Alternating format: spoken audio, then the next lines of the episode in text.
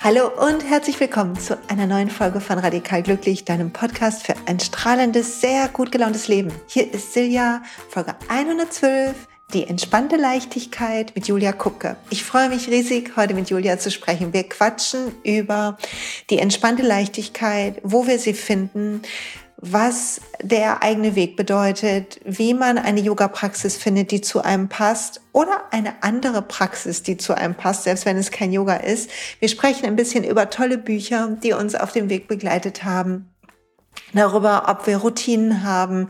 Und es hat mir einen riesen Spaß gemacht, dieses ganze Gespräch. Julia kenne ich in Anführungszeichen schon eine ganze Weile von Instagram.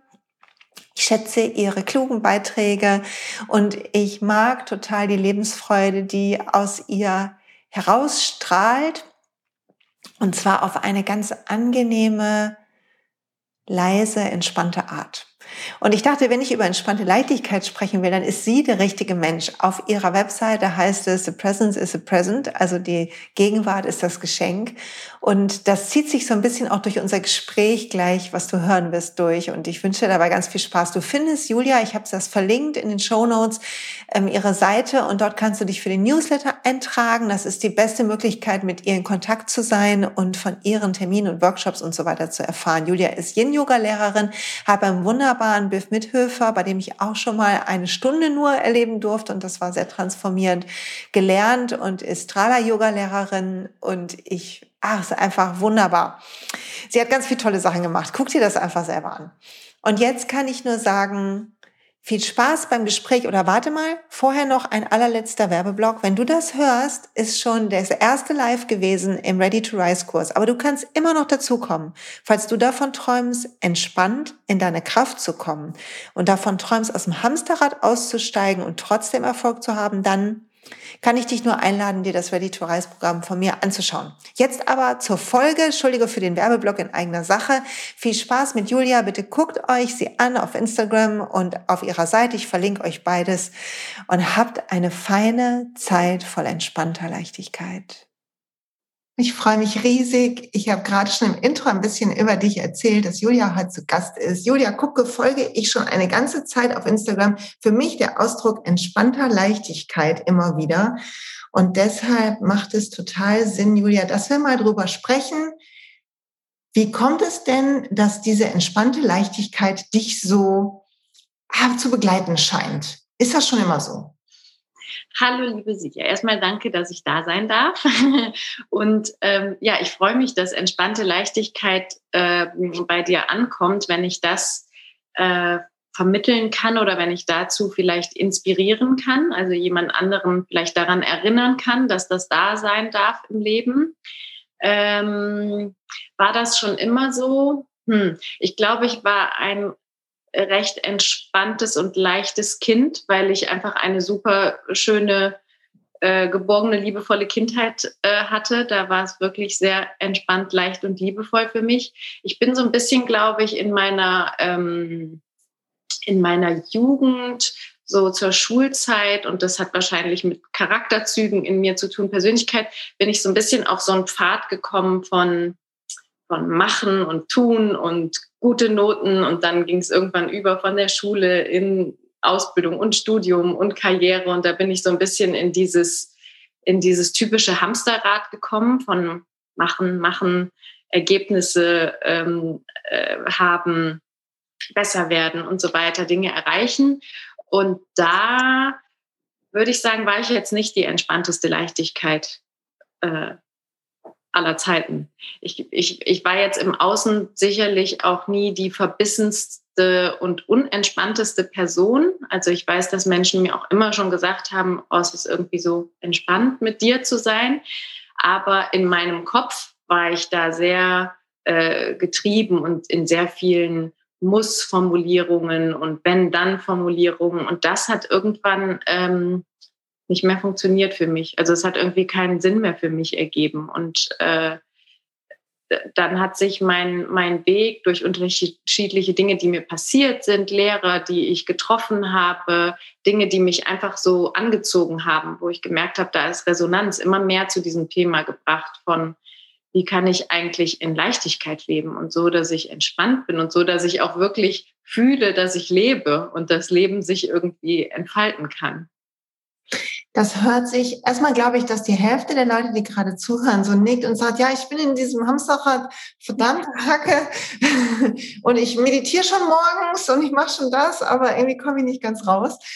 Und das, glaube ich, kennt jeder von uns, dass die Gesellschaft oder sind wir das selber? Ich weiß, es ist wahrscheinlich ein Wechselspiel zwischen uns und der Gesellschaft, so ein Antrieb in uns von Optimierung und Rennen und ähm, vermeintlichen Dingen, die irgendwann warten, in uns wach küsst.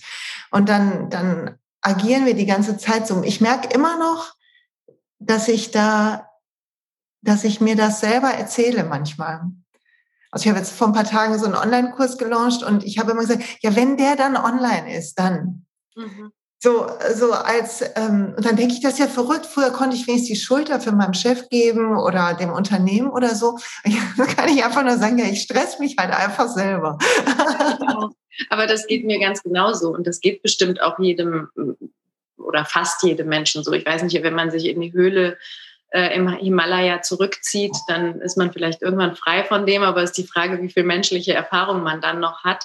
Ähm, mir geht das genauso, dass ich mich auch manchmal, also auch als, als Lehrerin für Achtsamkeit und für Yoga kann man sich wunderbar in ein Hamsterrad begeben, weil man denkt, das muss ich machen und das äh, wäre doch jetzt richtig. Und wenn ich das gemacht habe, sollte ich als nächstes das machen, aber ich glaube, was hilfreich ist, zumindest merke ich das bei mir, dass ich so meine meine Antennen und Sensoren für all diese Dinge sehr geschärft habe oder immer wieder gucke, dass ich die gut einstelle, dass ich einfach diesen Punkt äh, finde, wo ich merke, wow, jetzt, jetzt mache ich mir das Leben aber wieder selber schwer oder jetzt entstehen die Dinge aus Anspannung heraus. Und meistens entsteht aus Anspannung nicht wirklich was. Auf jeden Fall nicht lang, langfristig und nicht nachhaltig. Und ich, ich glaube, das ist eigentlich so ähm, der Schlüssel will ich nicht sagen, aber ich glaube, dass das ist so ein bisschen das Prinzip, immer wieder zurückzukommen. Also zu merken, okay, jetzt bin ich hier wieder in meinem Hamsterrad-Modus, muss ich ja gar nicht. Ich gehe nochmal drei Schritte zurück, gucke mir nochmal alles aus einer anderen Perspektive an und komme wieder zu dem zurück, was mir vielleicht auch gut tut. Also auch für sich herauszufinden, was tut mir gut. Und das ist vielleicht für den einen Yoga und für den anderen ist das Bogenschießen und für den nächsten ist das Rasenmähen und für noch einen anderen Schachspielen. Also es ist ja auch ganz egal, was uns gut tut, aber überhaupt zu wissen, was uns gut tut, das ist schon mal ein, ein, äh, ein großes Vermögen, was wir haben können. Ja, total. Das sehe ich ganz genauso. Also ich ähm, kann dem nur beipflichten. Einer der größten Gamechanger für mich war, nicht mehr zu wollen, dass es weg ist. Also ich habe eine Zeit lang dann auch, als Yoga mich gefunden hat und Meditation und dieser Weg losging, habe ich gedacht, und jetzt sollte ich nicht mehr, also dann wurde daraus auch ein, ich muss, jetzt darf ich nicht mehr gestresst sein und jetzt soll ich doch, muss ich doch gelassen sein. Ich mache das doch schon, jetzt bin ich Yogalehrerin. Also jetzt aber spätestens als käme mit dieser Urkunde, die man da irgendwie mehr oder weniger feierlich äh, überreicht kriegt, irgendeine ähm, inneres Gewahrsein, was plötzlich wie so ein Schalter angeht weg von diesem, das ist auch ein Ideal, dem man dann hinterher rennt und wo man sich anstrengt, hinzu, naja, Anstrengung ist ein Muster und die Frage ist einfach, wann erkenne ich das und wie lange bleibe ich da drin? Und selbst wenn ich ganz lang drin war, das zu sehen, zu sagen, Mensch, da ist es aber richtig mit mir durchgegangen. Und häufig ist es für mich dann auch ein Zeichen davon, dass mir manche Dinge wichtig sind. Und wenn mir was sehr wichtig ist, dann kommt oft eine alte Angst von, ist es gut genug und so hoch, die mich dann so treibt. Und je mehr ich diese Mechanismen durchschaue, umso easier wird es mit dem Wissen, dass trotzdem dann irgendwas Neues wieder kommt und mich voll einholt. Wie so, hallo, da bin ich wieder und äh, dann renne ich und dann manchmal merke ich das erst so zwei, drei Tage später, wie sehr ich mich selber stresse. Hm, du hast gerade was gesagt, nämlich du hast diese inneren Antennen angesprochen, die du, die du hast, wo du die Anspannung bemerkst oder bemerkst, dass du irgendwie gerade nicht so nicht so leicht bist, wie du dir vielleicht wünschen würdest oder wie es sich natürlich anfühlt. Kannst du ein bisschen beschreiben, wie du das machst oder was man tun kann, um die Antennen besser zu fühlen? Ja, ich, ich, ich, hoffe, dass ich das kann. also, ähm, ich glaube, erstmal, um so zu sagen, was ist das, was ich da fühle oder was sind die Antennen, das sind wirklich sehr pragmatische Sachen. Also, es ist jetzt nichts irgendwie, was uh, in der Luft rumspürt, sondern wenn ich einfach körperlich merke, äh, dass Anspannung in mir hochkommt. Also, wenn ich merke, wow, ich ziehe hier ganz schön die Schultern hoch oder ich vielleicht auch Schmerzen in meinem Körper empfinde, dass ich Rückenschmerzen bekomme oder dass ich äh, Kopfschmerzen bekomme, äh, wenn ich merke, ich fange an, unheimlich schnell zu werden, unheimlich hektisch zu werden, dass ich vielleicht auch anfange, ähm, unachtsam zu werden, dass mir eine Tasse umfliegt, dass mir Dinge auf den Boden fallen. Ähm, ich kann das merken, wenn ich in Gesprächen mit anderen bin. Höre ich dem anderen wirklich noch zu oder bin ich die ganze Zeit, läuft mein Zug eigentlich weiter und ich bin schon in einem ganz anderen Land angekommen. Ähm, das sind so die Dinge, die man oder die ich spüren kann, wo ich wirklich auf einer, auf einer körperlichen oder auf einer mentalen Ebene wahrnehmen kann, okay, da passiert gerade irgendwas, was so ein bisschen mich von der Spur ähm, bringt oder gebracht hat. Und wie man da hinkommt, es gibt ganz sicher viele hunderte von Wegen, wie man da hinkommen kann. Was für mich, glaube ich, die Wege waren, ist auf der einen Seite, was das Körperliche angeht, äh, ganz sicher eben die Yoga-Praxis, die mir dazu geholfen hat, diese Verbindung mit meinem Körper aufzubauen, meinen Körper wirklich spüren zu können, die Bedürfnisse meines Körpers wahrzunehmen, ähm, und zu sehen, wann bin ich in Anspannung, wann bin ich in Entspannung, wann brauche ich mehr Ausweitung, wann muss ich mich zurückziehen.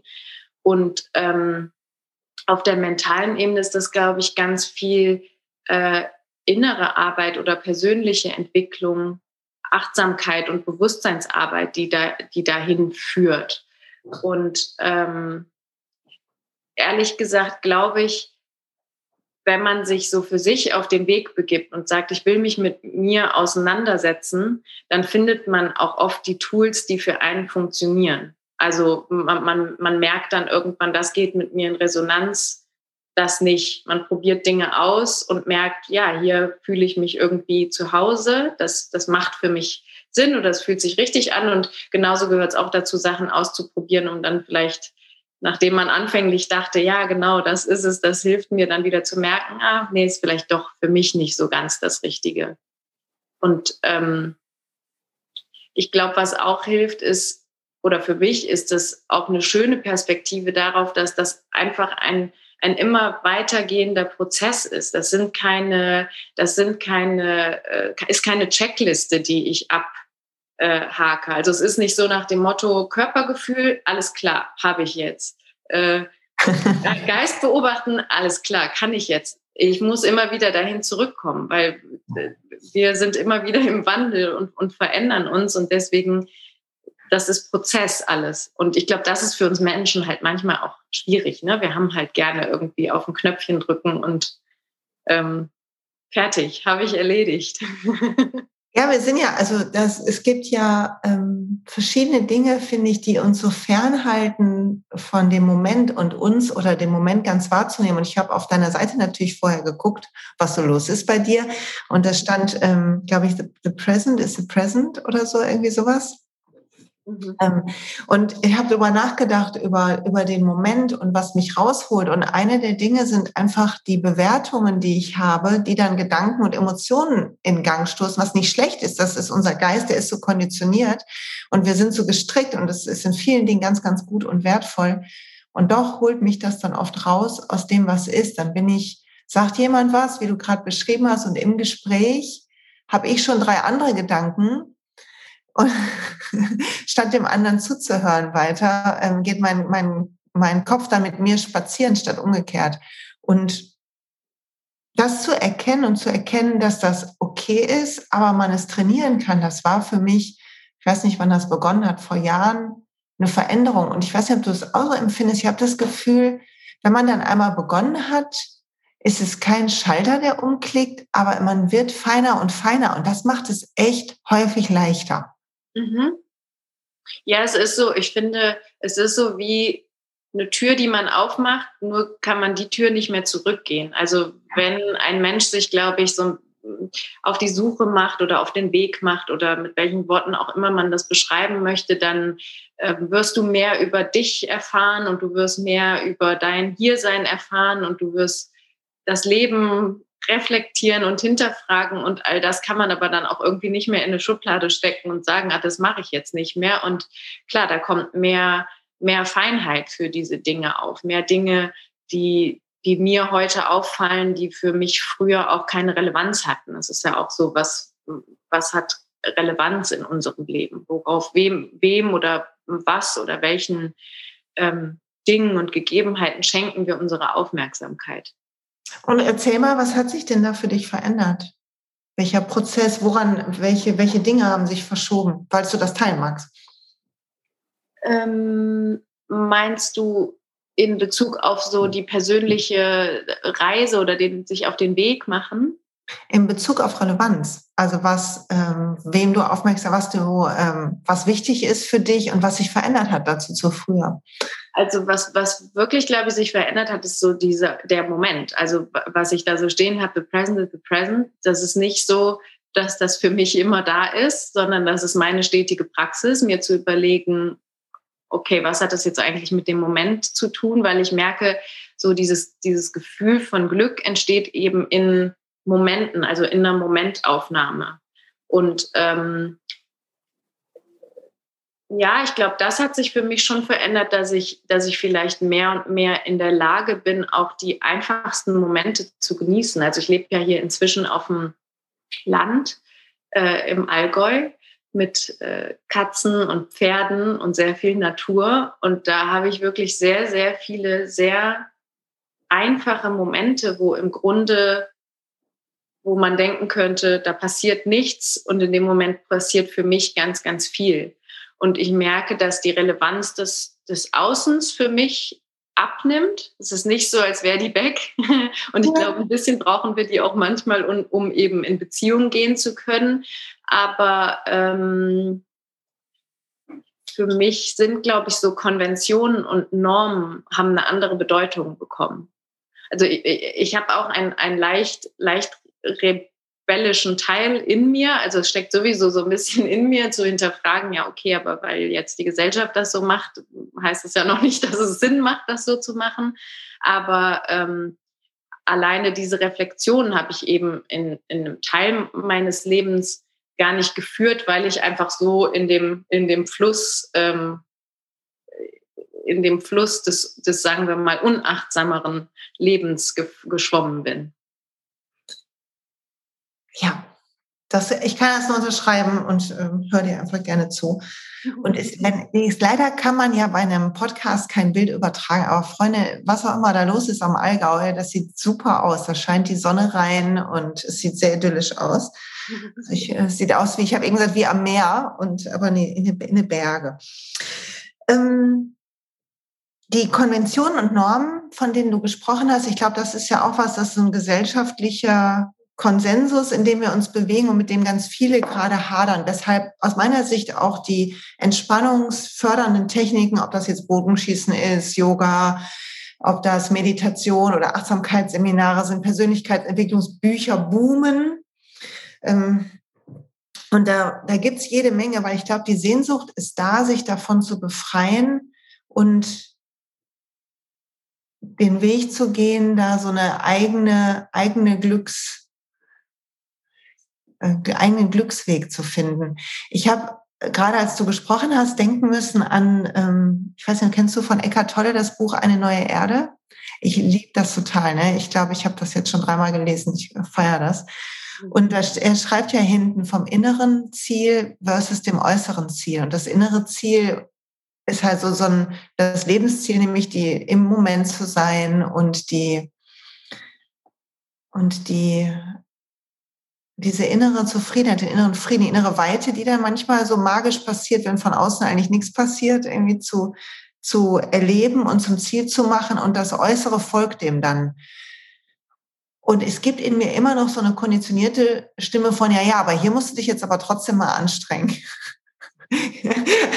das ist jetzt aber wichtig, da kannst jetzt nicht so entspannt rangehen. Kennst du das auch? Ähm, ja, und gleichzeitig habe ich gelernt, das sehr gut zu enttarnen. Also ich meine, das, manchmal ist es ein Moment und manchmal dauert es auch ein paar Tage. Und ähm, ich habe Gott sei Dank ähm, das Glück, dass ich einen Partner habe, wo wir uns gegenseitig immer sehr gut aufdecken können und uns fragen können, sag mal, was, was macht dich eigentlich gerade so, so unentspannt? Was ist da los in dir? Ähm, ich, ich kenne das auf jeden Fall. Also ich glaube, ich bin, ich glaube auch nicht, dass, dass ähm, naja, oder glaube ich, dass das kann man das äh, sich wegtrainieren? Ich, ich weiß es nicht. Ich, ich, ich glaube, es ist auch nicht schlimm in dem Moment, wo es, wo es mir bewusst wird. Wenn mir bewusst wird, ähm, wow, jetzt, jetzt erzähle ich mir eine Geschichte dazu, äh, kann ich ja auch wieder austreten.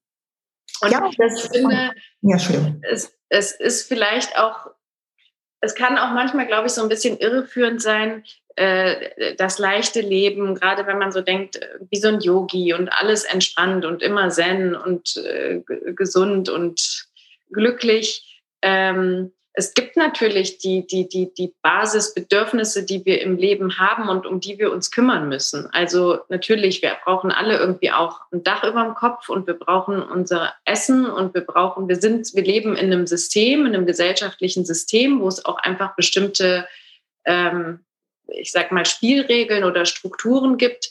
Ich finde ähm, von Jack Cornfield in einem Buch, das, da beschreibt er das so schön, es ist, es ist super, äh, irgendwie angebunden zu sein ähm, mit all dem Geistlichen, aber wenn du deine Postleitzahlen nicht mehr weißt, dann wirst du als Mensch halt auch Probleme in diesem Leben bekommen. Und ich glaube, ähm, das ist manchmal vielleicht so ein bisschen auch wie, wie, wie so ein Irrglaube oder so ein Mythos, ähm, dass manche Dinge im Leben auch dazugehören und es geht weniger um das Was als um das äh, Wie. Also kann ich auch den Dingen, die irgendwie so ein bisschen äh, auf den ersten Blick nicht leicht erscheinen oder die vielleicht irgendwie nicht ähm, äh, locker flockig daherkommen, kann ich, kann ich denen aber so begegnen. Weil in einer leichten Situation leicht zu sein, ist leicht. und wenn man sich gerade total äh, glücklich und auf der, auf der Höhe seines Selbst fühlt, sich dann glücklich zu fühlen, ist auch leicht. Aber ähm, sich, sich Glück und Leichtigkeit zu bewahren, wenn es auch mal schwierig wird, das ist ja eigentlich die Praxis, finde ich. Also äh, zu sehen, gerade ist die Situation schwierig, weil irgendwas mich herausfordert, aber wie gehe ich jetzt damit um? Ja, und ich glaube sogar, dass also ähm, dass die Gefühle, wenn sie auch mal sich nicht leicht anfühlen, okay sind, weil sie, so ist zumindest meine Erfahrung, eine ein Schlüssel sind zu dem, was noch heilen darf, damit ähm, Dinge noch wieder leichter werden können. Also und ich glaube tatsächlich, dass die ich weiß jetzt nicht, wie lange ich schon unterwegs bin, aber diesem, das Äußere folgt dem Inneren stimmt einfach, weil wir dann plötzlich bemerken, wo Rahmenbedingungen nicht mehr passen und über dieses Bemerken und das Unwohlsein, was daraus erwächst, und dafür müssen wir das Unwohlsein ja fühlen, und fühlen auch den Kontrast zu diesen anderen leichten Momenten. Und das ist ja häufig eine Motivation, eine grundlegende Veränderung zu machen. Also ich hätte nicht gekündigt, wenn da nicht ich gedacht hätte, ich möchte einfach diese freie Tagesgestaltung haben. Wenn es da nicht, die, wenn nicht die letzte, das letzte halbe Jahr, so sehr ich meinen Job gemocht habe tatsächlich, ich nicht schon ein Kloß der Enge im Fahrstuhl gehabt habe. Mhm. Also dann hätte ich, glaube ich, weiß gar nicht, ob ich mich das dann getraut hätte. Und dieses, diese Gefühle zu sehen, nicht als etwas, was gerade stört, sondern als, was du gerade so schön beschrieben hast in eurer Partnerschaft, als etwas, wo ich mich fragen kann, okay, und was ist eigentlich gerade los? Wo ist die, was ist die Ursache für mein Verhalten? Weil die Betriebsamkeit, die ich bei mir wahrnehme an manchen, in manchen Phasen oder in der Welt, in meiner Familie, draußen, ist das dass das manchmal ja wie so eine Betäubung ist. Dann haben wir schnelle Endorphine, weil wir viel schaffen und belohnt werden und gelobt werden. Und wir sind aber nicht in dieser Zufriedenheit von innen heraus. Und dafür brauchen wir aber manchmal auch so einen Moment wie so ein Entzug, denke ich, ist das auch. Was ich meine? Ja, und also ich glaube, was, was ähm, was mir zumindest sehr geholfen hat, ist irgendwie mein, mein Menschsein zu verstehen. Und damit meine ich aber jetzt nicht, dass das hochphilosophische, erleuchtete Menschsein, sondern zum Beispiel zu verstehen, okay, da sind Gedanken und die kreieren in mir Emotionen und die kann ich, wenn ich genau spüre, in meinem Körper sogar spüren. Dann merke ich irgendwie, äh, die Angst, die ist wie so ein Kloß in meinem Hals oder die Wut, die zeigt sich irgendwo in meinem Bauch oder wie auch immer es sich bei einem Menschen dann zeigt und dann zu wissen, okay, und daraufhin kann jetzt Energie entstehen, die mich in den oder in den Weg leitet. Und dann kommt ja wieder die Achtsamkeit ins, ins äh, Spiel. Kann ich mir den Moment nehmen und angucken, was passiert da jetzt in mir und entweder impulsiv reagieren oder vielleicht auch etwas besonderer und gelassener reagieren. Und dieses, äh, die, die, dieses Wissen um mich selber, das hilft mir immer wieder sehr gut, mich selber zu verstehen. Also mein Weg ist auch einfach, mich selber sehr gut kennenzulernen und mich selber zu verstehen. Und ich denke mir manchmal, es wäre so schön, wenn wir Menschen so eine Basis-Mensch-Ausbildung irgendwie schon im Kindergarten mit auf die Welt bekommen würden, wo einfach mal uns erklärt wird, okay, das sind die Emotionen, da gibt es diese, diese und diese. Die sind ganz normal. Manchmal fühlt man sich so, manchmal fühlt man sich so. Manchmal da gibt es dafür Gründe, manchmal auch nicht direkt. Und ähm, das sind wenn man dann einmal dahinter geblickt hat, oder für mich ist es dann so, ja, es ist alles so logisch und es ist alles so, so klar, aber warum, warum erzählt uns das keiner? Warum werden wir damit nicht in diese Welt gebracht? Ja. Kann man tausend Theorien haben, warum das äh, so ist. Und vielleicht können wir alle Stück für Stück da so ein bisschen auch dran verändern. Aber weil ich glaube, wenn man sich dessen bewusst ist, ja, es ist total normal, einen Tag zu haben, wo alles irgendwie äh, blöd ist und wo man eben nicht das Positive sieht. Oder es ist normal, auch auf bestimmte Dinge äh, wütend zu reagieren. Kann auch hilfreich für die Menschheit sein, weil man vielleicht sieht, da ist etwas unfair oder da ist etwas nicht, ähm, äh, nicht in Ordnung im menschlichen Miteinander. Gibt uns das ja auch wieder Antrieb daran, was zu verändern oder in Aktion zu gehen. Also es ist auch wichtig, diese Emotionen zu haben. Die sind für uns lebenserhaltend. Deswegen bin ich manchmal sogar relativ äh, äh, verhalten, wenn es um dieses immer glück, glücklich, immer happy, immer Regenbogen, Sonnenschein, Einhörner, so ein bisschen so die, die, die Instagram-Welt von vor ein paar Jahren, ähm, war ich da immer sehr skeptisch, weil ich gedacht habe, das entspricht nur nicht der menschlichen Realität oder der menschlichen, dem menschlichen Naturell. Das macht den Leuten ja auch Stress, ne? Und die, also das, was für mich interessant ist, ist bei den Gefühlen, die zu, also zu sehen, die zu fühlen, zu benennen. Und ich, wenn ich einen Moment drin verweile, dann kann ich das genau in meinem Körper fühlen und kann spüren, dass das etwas ist, was sich auch verändert, während ich dabei zugucke. Und ich habe in einem Buch, ich muss mal ganz kurz überlegen, wie ich es ja genau, ähm, Ram Das, Becoming Nobody. Da beschreibt er, dass ähm, dass unser negatives Gefühl oder auch eine, eine Schwere in unserem Leben, wie auch immer die sich zeigen mag, eine Krise, die wir haben, auch immer, ist, als hätte man eine graue Wolke gemalt auf einem blauen Himmel, aber man hat den Rahmen zu klein gewählt, sodass man nur das Graue sieht. Und so geht es uns ja, wenn wir uns nicht wohlfühlen, dass wir nur das Negative fühlen und in dieser Ausweglosigkeit und in dem in der in dem Selbsterhaltungstrieb, dass es anders werden möge, dann in so eine blinde Aktion, so eine Instinkthandlung oder emotionale Reaktion gehen. Und was mir geholfen hat, und genau, die sind auch gar nicht immer schlecht, manchmal ist es auch einfach fein und gut fürs, also weiß nicht gut, aber macht das Leben ja auch ein bisschen aufregend, wenn man dann mal richtig ähm, ähm, sich streitet oder so. Auch das ist ja gar nicht schlimm, wenn man hinterher sich einen Moment Zeit nehmen kann oder vielleicht sogar währenddessen oder davor zu atmen und zu gucken, okay, und was ist das für eine Geschichte in meinem Kopf? Ich habe das, bis ich 30 war. Also ich bewundere immer alle, die das so früh finden, aber ich habe erst so um die 30 rum, als meine erste Ehe irgendwie in, ähm, dem Ende entgegenging und ich dann eine Therapie gemacht habe, um das irgendwie zu verarbeiten, gecheckt, dass meine Traurigkeit darüber gar nicht aus dieser Ehe nur kam, sondern ganz alt war. Und dass sich das wie so ein Schwamm andere Sachen noch angezogen hat oder wie so ein Magnet. Und das war für mich, habe ich gedacht, wieso weiß ich das? Habe ich auch, wieso weiß ich das denn nicht? Das hätte ja so viel erklärt von dem, was vorher auch an Dramen abgelaufen ist, mit, mit Gläser werfen und weiße also ich war voll in dieser italienischen Rolle.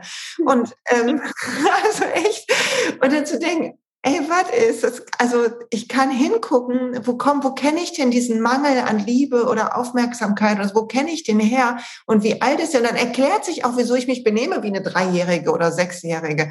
Also da fand ich so ein, das, also das hat sich sofort in eine Mission gewandelt, weil ich dachte, also das muss einfach auf jeden Fall, müssen mehr Leute wissen. Das ist ja total krass. Und in der Schule ähm, ist es nicht so, also ich habe drei Kinder und der Jüngste ähm, hatte aber schon das Thema Glück zwischendurch gehabt. Also es es wird sich auch sicherlich verändern, weil ähm, ich, äh, das muss, muss man vielleicht ja auch mal so ein bisschen von so einer Metaebene sehen. Meine Großeltern und vielleicht auch noch meine Eltern hatten in Teilen sicherlich auch andere ähm, Relevanzen wieder in ihrem Thema. Oh ja. Meine Großeltern hatten andere Themen auf dem Schirm, als sich mit sich selbst auseinanderzusetzen und sich selber äh, tief kennenzulernen.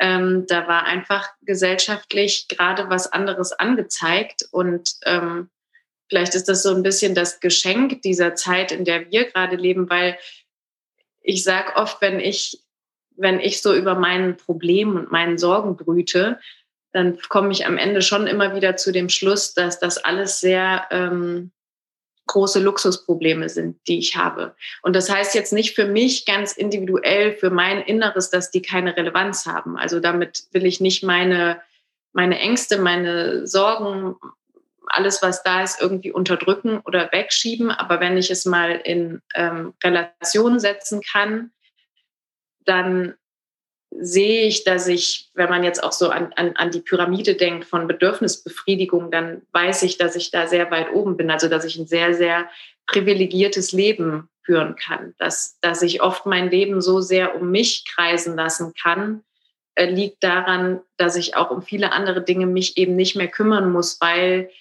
andere Menschen vor mir das vielleicht schon getan haben, weil ich in einer Zeit geboren bin, an einem Ort auf der Erde als, als ein verkörperter Mensch, der sich vielen anderen Problemen auch gar nicht stellen muss. Und das heißt jetzt nicht, dass, dass meine Ängste und meine Sorgen deswegen keine Relevanz haben, aber manchmal hilft mir auch das, nochmal so ein bisschen ähm, Perspektive darauf zu bekommen und auch eigentlich einen Optimismus dafür zu bekommen, wenn ich jetzt auch ähm, so meine Nichten oder meinen Neffen sehe, die wachsen ja auch schon wieder in einem ganz anderen Setting auf. Und ich bin auch schon in einem total tollen Setting aufgewachsen und sehe halt trotzdem, wenn ich manchmal so sehe, haben oh ja. das damals gemacht, okay, aber da war auch gar nicht so die, die, die Aufmerksamkeit ähm, gar nicht für andere Dinge da. Oh ja. Ja, so war, ne? Ähm, ich finde auch so interessant, ich kenn, bin kein Fachfrau, aber die ganze Studienlage zum Thema Epigenetik, also was wir auch vererbt haben an Kriegstrauma und dass jetzt über nach Generationen Dinge heilen gerade und ähm, das so seinen Platz findet. Weg von diesem Thema hin zu Yoga, Julia. Ich ähm, habe mich total gefreut, heute mal endlich wieder über Yoga zu sprechen, weil du ja eine, ich sage das jetzt mal so Freischnauze, also eine von den Strahler-Frauen bist, ne?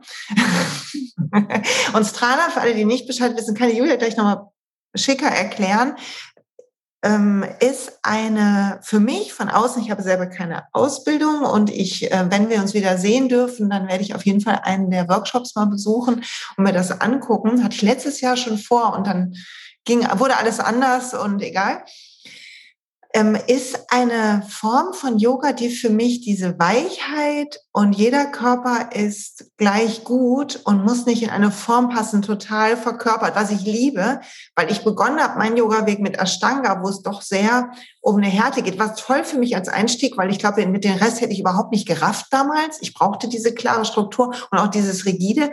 Und irgendwann habe ich gemerkt, auch über meinen Körper, dass manche Sachen nicht gut tun und habe mir das dann selber so ein bisschen erarbeitet. Und du hast aber, glaube ich, ich glaube, du hast teils, teils gelernt, ne? oder? Okay, erzähl mal ein bisschen von deinem Yoga-Weg und von Strada Yoga und ich bin ganz neugierig. Okay, also mein, mein Yoga-Weg ist ursprünglich eigentlich, glaube ich, gar kein Yoga-Weg, weil ich habe ähm, Anfang 20 war das, da habe ich angefangen, mich so ein bisschen mehr, äh, ich würde mal sagen, ganz lapidar mit mir und dem Leben zu beschäftigen. Ähm, weil, glaube ich, in mir ein Interesse da war, aber auch weil äh, meine Mutter damals gestorben ist und ich dann viel mich auf einmal gefragt habe, hm, dieses Leben, was ist das eigentlich hier und ähm, wie lebt man das wohl gut? Und ähm, ich habe dann angefangen, so ein paar äh, so Persönlichkeitsseminare zu machen, wo es um innere Arbeit ging, wo Meditation immer ein ganz natürlicher Bestandteil war. Ähm, und Yoga war da oft dann wie so ein Rahmenprogramm. Also es gab es dann am Morgen, am Abend, um in den Körper zu kommen, um sich mit Körper und Geist zu verbinden. Und da habe ich einfach gemerkt, äh, dass ich da eine Resonanz zu verspürt habe. Also dass mich das interessiert hat. Und das ist dann einfach über die Zeit gekommen. Ich habe dann in ähm, Düsseldorf gelebt, dann ähm, war das? Ach so, genau, da war ich in einem, in einem Fitnessstudio damals noch angemeldet, habe dann da in einer Yogastunde vorbeigeguckt und habe gemerkt, oh nee, okay, das, das brauche ich jetzt so nicht. Und ähm, bin dann aber einfach, wie es halt auch ist, ne, wenn man sich anfängt für was zu interessieren und Resonanz ist da und dann finden sich die Dinge eh. Und ähm, genau, dann habe ich aber auch tolle Lehrer gefunden und habe dann ähm, bin dann tiefer eingetaucht ins Yoga, habe unterschiedlichste äh, Klassen genommen und war dann am Anfang wirklich so dieses typische Schwammsyndrom, ne? wenn man alles so auf, aufsaugen möchte. Äh, ich war äh, neugierig, habe dann angefangen, unterschiedlichste Stile auszuprobieren, habe bei manchen gemerkt, da ist mehr Resonanz, bei anderen weniger, habe dann auch die erste Ausbildung ähm, gemacht.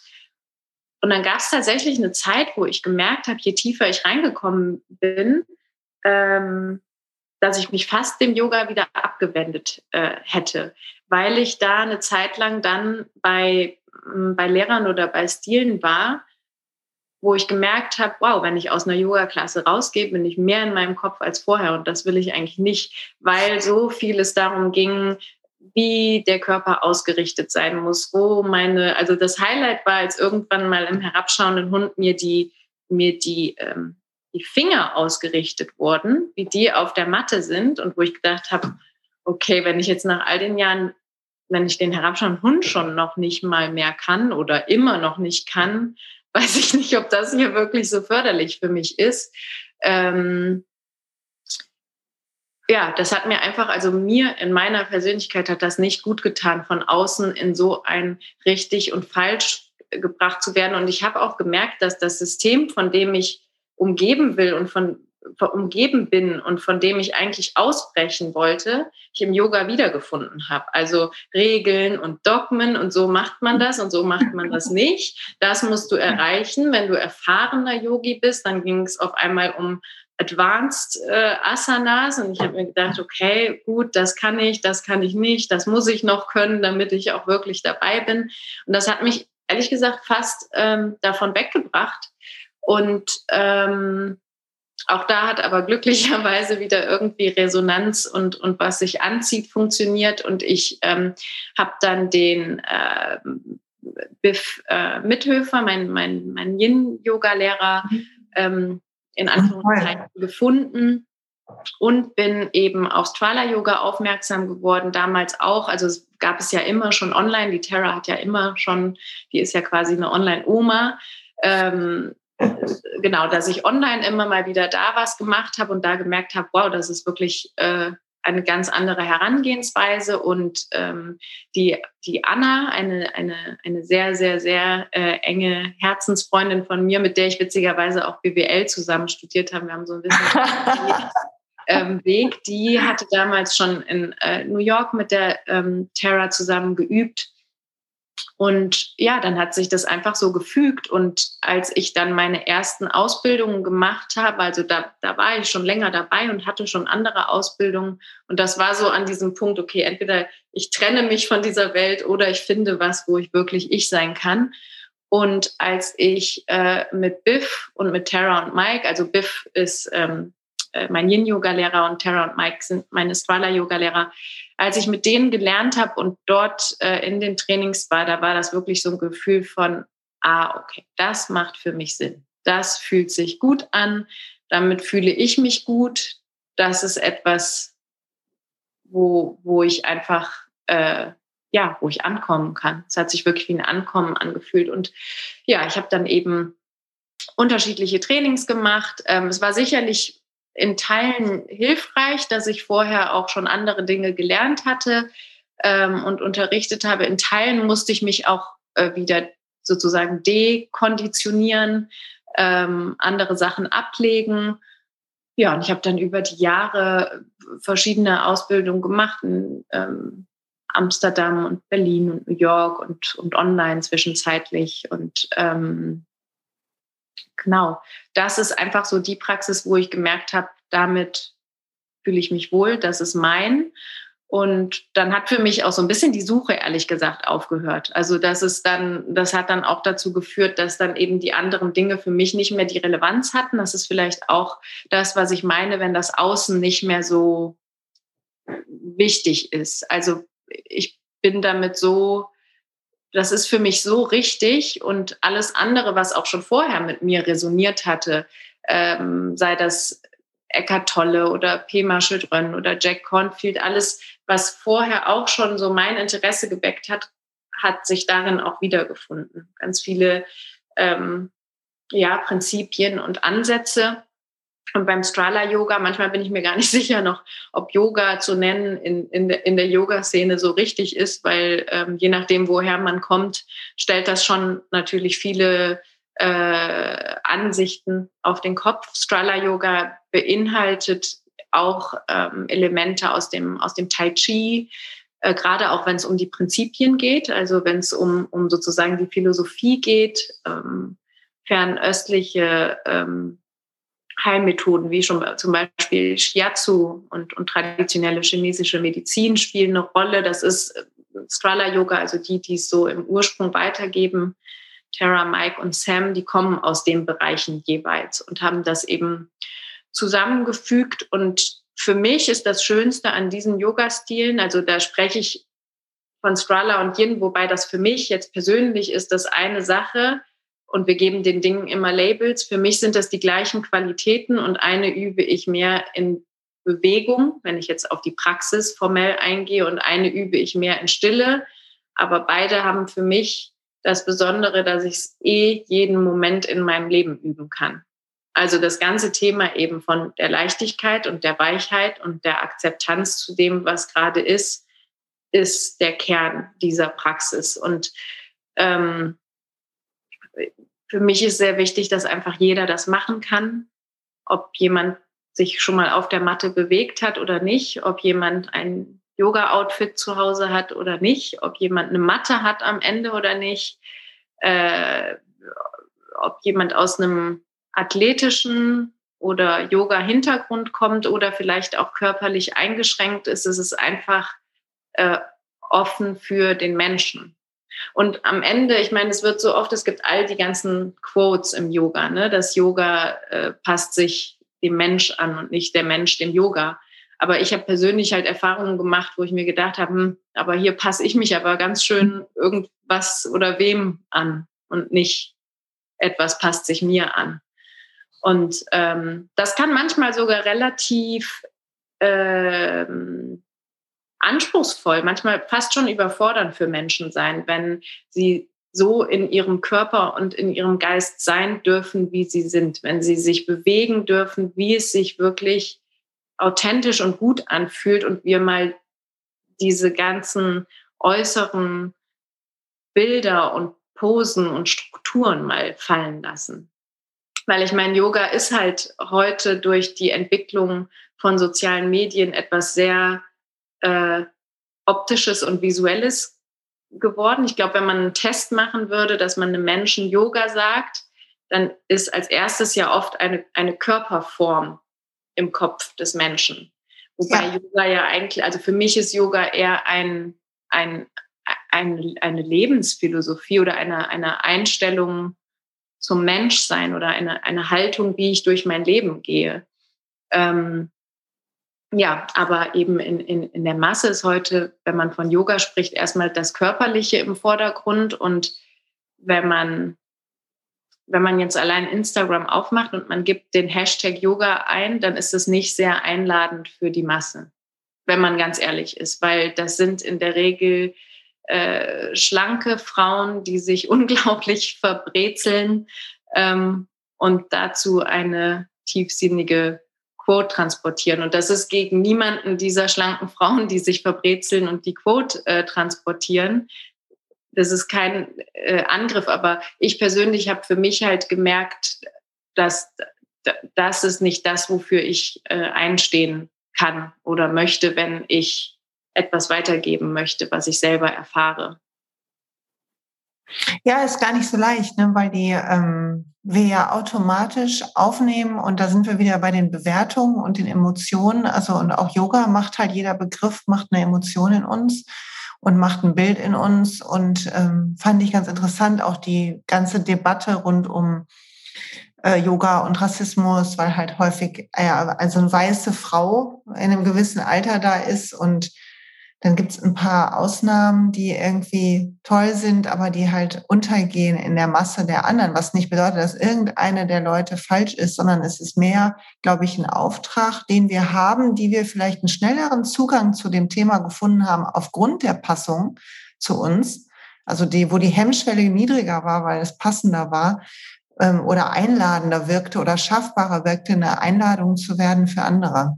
Mhm. Ich glaube, das ist einfach wichtig. Okay, mich hat jetzt natürlich total ähm, interessiert mich, weil ich habe darüber nachgedacht, okay, bin ich in meinem Körper beim Yoga und was ist konditioniert und nicht? Ich glaube, ich kriege das gar nicht mehr auseinander. Wie verlernt man denn ähm, das, was richtig ist, zugunsten von dem, was sich gut anfühlt? Ich glaube, dass ähm, es ist sehr anspruchsvoll, wenn von außen jemand dir vorgibt, wie dein Körper in einer Form sein muss. Für dich dann wirklich noch zu wissen, ist es die Form, die für mich gerade die richtige ist, heißt ja, dass du eigentlich ständig diesen Abgleich machen musst, also dass du immer reinspüren musst und dass du dann aber auch einen Raum bekommst, wo du die Erlaubnis hast, das anzupassen. Also um das vielleicht ein bisschen, ähm, ein bisschen greifbarer zu machen. Sagen wir mal, jemand sagt, mit der Einatmung nimmst du deine Arme weit nach oben. Ob die Arme aber über die Seite oder über vorne und gestreckt oder locker nach oben gehen, hängt vielleicht davon ab, wie du dich gerade fühlst und wie sich das für dich richtig anfühlt. Wenn aber jemand dir immer sagt, bring die Arme über die Seite weit ausgestreckt nach oben, ist es sehr herausfordernd, dann für mich zu merken, ist das eigentlich gerade das, was mir dieses Gefühl von Ausdehnung verschafft und ist das, was, was gerade wirklich aus meinem Körper entstanden ist. Weil vielleicht fühlt es sich gerade besser an, wenn die Arme halt nicht so weit nach hinten geöffnet sind und wenn sie locker nach oben gehen. Und das sind ja total, also es hört sich nach ganz trivialen Sachen an, aber wenn man sich verschiedene ja, Yoga, Yoga-Stile und Ansätze, Yoga zu transportieren, anschaut, dann, dann ist das der Unterschied am Ende. Und Strala Yoga gibt äh, sozusagen sehr viele, gibt sehr viele Hilfen oder sehr viel Unterstützung ähm, und Hinweise für innere Ausrichtung und wenig für äußere Ausrichtung, weil das eben der, der, die Philosophie dahinter ist. Richte dich aus deinem Inneren aus und mach die Sachen so, wie sie sich für dich gut anfühlen. Und dann ist es auch überhaupt nicht mehr so relevant, wie diese Pose am Ende aussieht. Sie muss sich, sie muss dir dienlich sein. Und ähm, das Interessante ist, dass dann eben auch die, die vielleicht körperlich etwas herausfordernden, ähm, herausfordernderen äh, Bewegungen so viel einfacher werden, weil das auch aus Fluss und aus Spiel passieren kann. Weil es aber auch nicht darauf ankommt, ob ich jetzt irgendwie äh, mich in der Krähe balancieren kann oder nicht, weil da passiert so viel drumherum. Für mich war, war das auch so ein, so ein schönes Erlebnis, dass wenn ich, wenn ich mehr in der Bewegung arbeite und wirklich meinen Körper entstehen lasse oder aus meinem Körper entstehen lasse, dann passiert so viel drumherum. Dann sind eigentlich diese einzelnen ähm, Yoga-Posen oder Asanas, das sind eigentlich nur wie so kleine äh, wie so kleine Wegpfeiler. Wenn man sich vorstellt, dass man irgendwo lang geht und das sind eigentlich immer nur so Hinweise, hey, geh doch mal nach hier und von da geh doch mal nach da und auf dem Weg dazwischen wirst du total viel erleben und gerade wenn du halt dir Erlaubnis gibst, rechts und links zu gucken und oben und unten. Es ist so, als würde ich dir jetzt von hier, also ihr seht es jetzt nicht, aber als würde ich dir sagen, geh vom Haus äh, hinten in den Wald und der Wald ist das Ziel. Und ich gebe dir vor, geh, geh da genau gerade hin. Dann ist das ein anderes Erlebnis, als wenn ich dir sage, hey, da hinten ist ein Wald, aber guck mal, da vorne steht noch eine schöne Birke und wenn du da nochmal links gehst, da ist ein Teich und vielleicht siehst du ja auch noch die Pferde, die da hinten stehen und dann irgendwann bist du dann auch an dem Wald. Und klar, dann bist du an dem Wald und es ist total cool, weil wir gehen gleich vielleicht alle zusammen im Wald spazieren, aber du hast auf diesem Weg zum Wald schon richtig was erlebt. Und ähm, das finde ich halt super spannend, weil das ist für mich so übertragbar äh, aufs Leben. Das ist auch so dieses Thema, was wir am Anfang hatten, wenn man halt sich so wiedererkennt in diesem, ich muss irgendwas erreichen oder ich will jetzt das schaffen, weil dann passiert das passiert so leicht, dass wir dann halt nur noch denken, hey, ich muss ja in diesem Wald ankommen, weil da treffen wir uns doch gleich alle und jetzt aus dem Weg rechts und links, ich habe hier keine Zeit für die Birke und ein Teich ist heute gar nicht auf meiner To-Do-Liste, ich muss nur in den Wald. Und dann kommt man am Wald an und ist vielleicht auch noch super außer Atem, weil man sich so beeilt hat und äh, denkt sich, oh, Mensch, das fühlt sich jetzt aber auch geht so an. Hoffentlich macht Wald hatte ich mir schöner vorgestellt, denkt man. Ja, genau, Wald. Also ich dachte vom Wald, Waldbaden. Ja, was los. Ja. Und, ähm, ja, toll, wenn man irgendwie was üben kann. Also wenn ich was üben kann, was für mich Relevanz hat, immer. Also nicht immer auf der Matte. Es ist total toll, natürlich auf der Matte tolle Erlebnisse zu haben und tolle Erfahrungen. Man macht da ja irgendwie manchmal so äh, unglaubliche Reisen ne, mit sich selber. Aber ähm, ja, wenn ich herausfordernde Diskussionen mit meinem Partner habe oder wenn ich äh, geschäftliche Entscheidungen treffen will oder wenn ich, keine Ahnung, im Supermarkt an der Kasse stehe, was auch immer, dann soll das auch irgendwie präsent für mich sein, Relevanz haben. Oh ja. Wunderschön. Macht Lust, das auszuprobieren und macht Lust, ein bisschen mehr noch das Innen zu fühlen, egal wie wir, welchen Stil wir Yoga üben. Mhm. Von innen nach außen zu gehen. Ich finde, das ist ein schöner, rundes, ein schönes, rundes Gespräch, weil wir das Ende irgendwie den Anfang ähm, wieder mit aufnimmt. Bevor ich dich aber entlasse in den Rest von deinem wunderbaren Tag, magst du vielleicht teilen, gibt es ein, zwei, drei Bücher, wo du sagst, die haben mir richtig gut getan, die kann ich von Herzen empfehlen, wenn jemand Lust hat, irgendwie ein bisschen sich auch noch mehr auf die Reise zu machen? Ähm, ja, ich bin ein richtiger Bücherwurm, deswegen muss ich gerade mal kurz überlegen. Ich nehme einfach die ersten, die mir kommen. Was ich sehr schön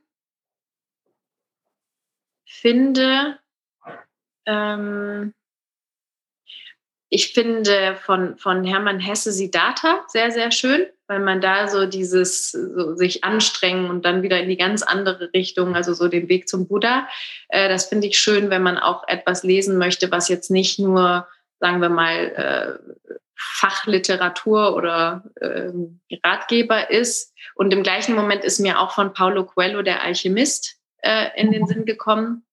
Die finde ich sehr schön, wenn man eher sich so ein bisschen, sagen wir mal, ähm, ja, lyrischer auf die Reise begeben will, von Pema Schildrön, wenn alles zusammenbricht, finde ich ein sehr, sehr tolles Buch, weil das, ich glaube, ich könnte mir vorstellen, dass das auch einfach gerade in diesen Zeiten, wo man das Gefühl hat oder wo vielleicht auch tatsächlich für manche Menschen alles zusammenbricht, das äh, ist eins, was man immer wieder lesen kann.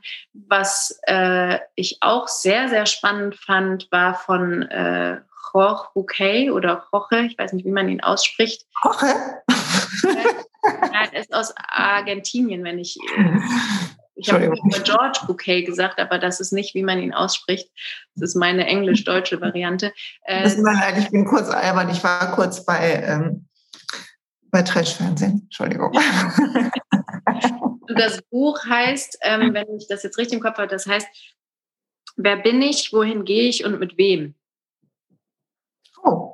Hört sich interessant an. Ja, das kann sehr entscheidungshelfend sein.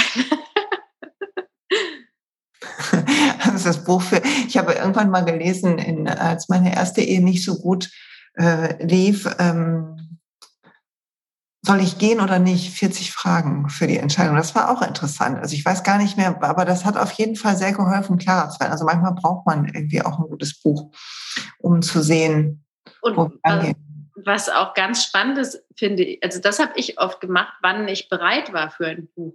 Ich habe oh ja. angefangen und gemerkt, oh, das konfrontiert mich jetzt zu sehr, das doofes Buch, das lese ich doch nicht. Und dann habe ich es eine Zeit später gelesen und es hat mir ganz viel geholfen, weil ich dann vielleicht die Bereitschaft dafür hatte.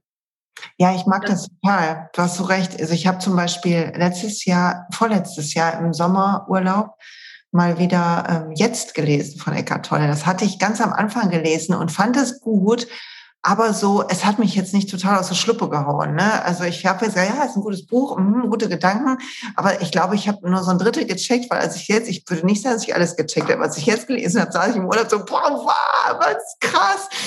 Und meine Familie immer nur so, ist das das Buch, was du schon kanntest? Ich so, ja, aber das ist ja ganz anders. das war sehr lustig. Also es macht auch Spaß, weil so ein bisschen man sich dann so ein paar Gedanken mehr auch schon heimisch sind. So, er fühlte sich mehr wie heimisch dort sein und deshalb irgendwie feiner verstehen können an, was total nett war. Also ja, Spaß.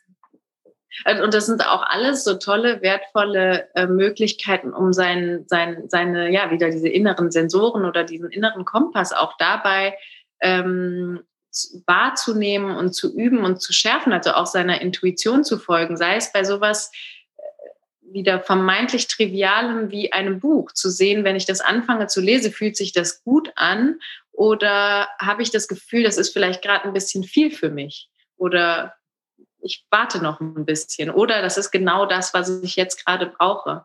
Also so sein, sein, seinem eigenen Gefühl vertrauen zu können und ähm, das zu trainieren, das kann man auch mit vielen, vielen, vielen Dingen machen.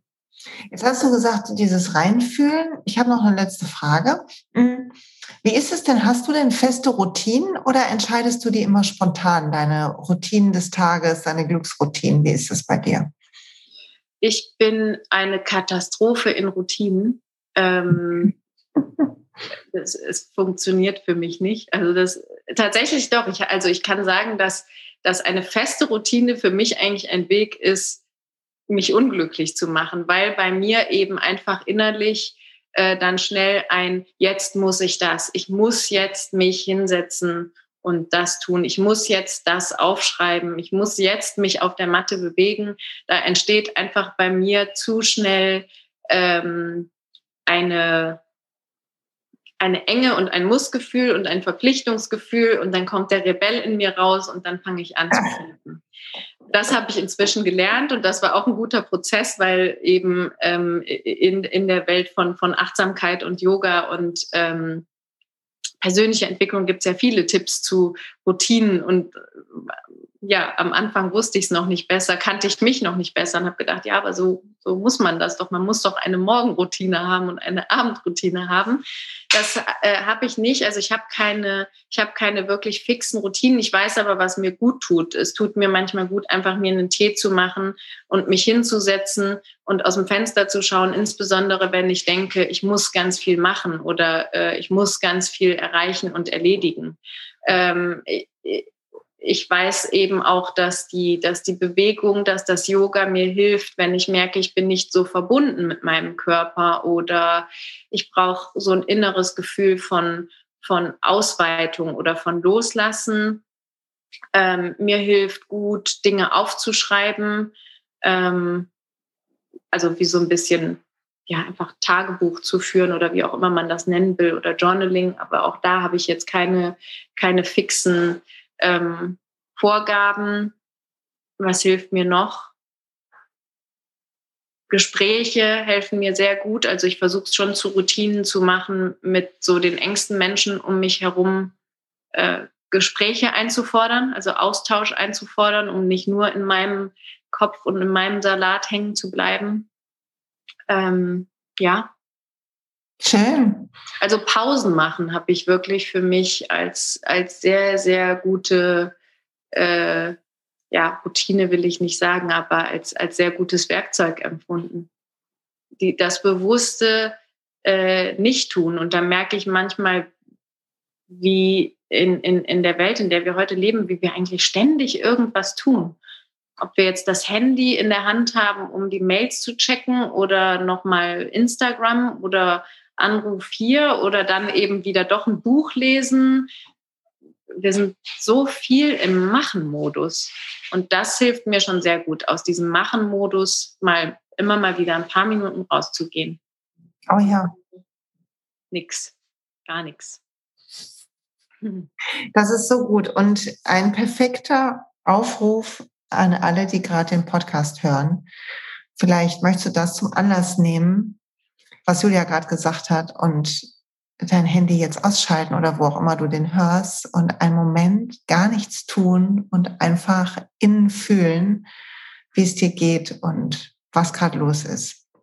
Und liebe Julia, ich danke dir sehr für dieses wunderbare, schöne, leichte, entspannte Gespräch und die vielen Anregungen. Und wer Julia mehr kennenlernen will oder vielleicht sogar mit ihr üben will, ich glaube, auf deiner Seite gibt es Möglichkeiten, dich zu treffen, wenn ich das richtig gesehen habe. Genau, ja, auf der Seite stehen alle Termine, die jetzt in der Zukunft anstehen. Es gibt auch einen Newsletter, das ist eigentlich immer so die einfachste, komfortabelste Version, um äh, informiert zu bleiben. Und sonst, wer Fragen hat oder was äh, teilen möchte, kann sich auch immer sehr, sehr gerne bei mir einfach melden. Das ist super. Ihr findet sie auch auf Instagram. Ich versuche auch das zu verlinken und dann ähm, meldet euch für ihren Newsletter an, sodass ihr Impulse mitbekommt oder vielleicht sogar einmal selber Strada Yoga erleben könnt. Und ich sage herzlichen Dank für das wunderbare Gespräch, meine Liebe. Hab einen feinen Tag. Und ähm, gibt es noch irgendwas, was du sagen willst? Dann wäre jetzt jetzt der Moment. Ja, danke, liebe Svia, dass wir das Gespräch führen konnten und danke an die Zuhörer fürs Zuhören. Ähm, ja, ich hoffe, dass wir uns einfach alle immer wieder daran erinnern können, worauf es ankommt. Ich glaube, das können wir nämlich alle sehr gut. Ja, das glaube ich auch. So, habt einen feinen Rest vom Tag, vom Abend, wann immer du das hörst. Solltest du jemanden kennen, dem diese Folge gut tun kann, dann leite sie weiter. Und ich sage auch Danke und bis bald.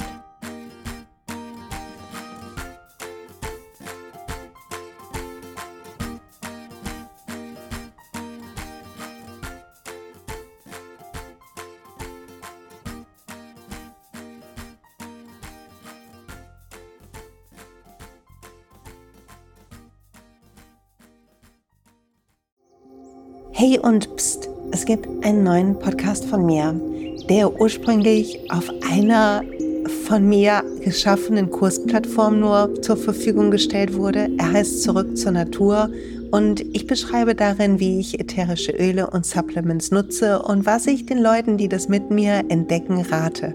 Wenn du also Lust hast, auf diesem Weg auch mir ein bisschen zuzuhören, dann findest du zurück zur Natur überall da, wo du auch diesen Podcast findest. Viel Spaß beim Zuhören.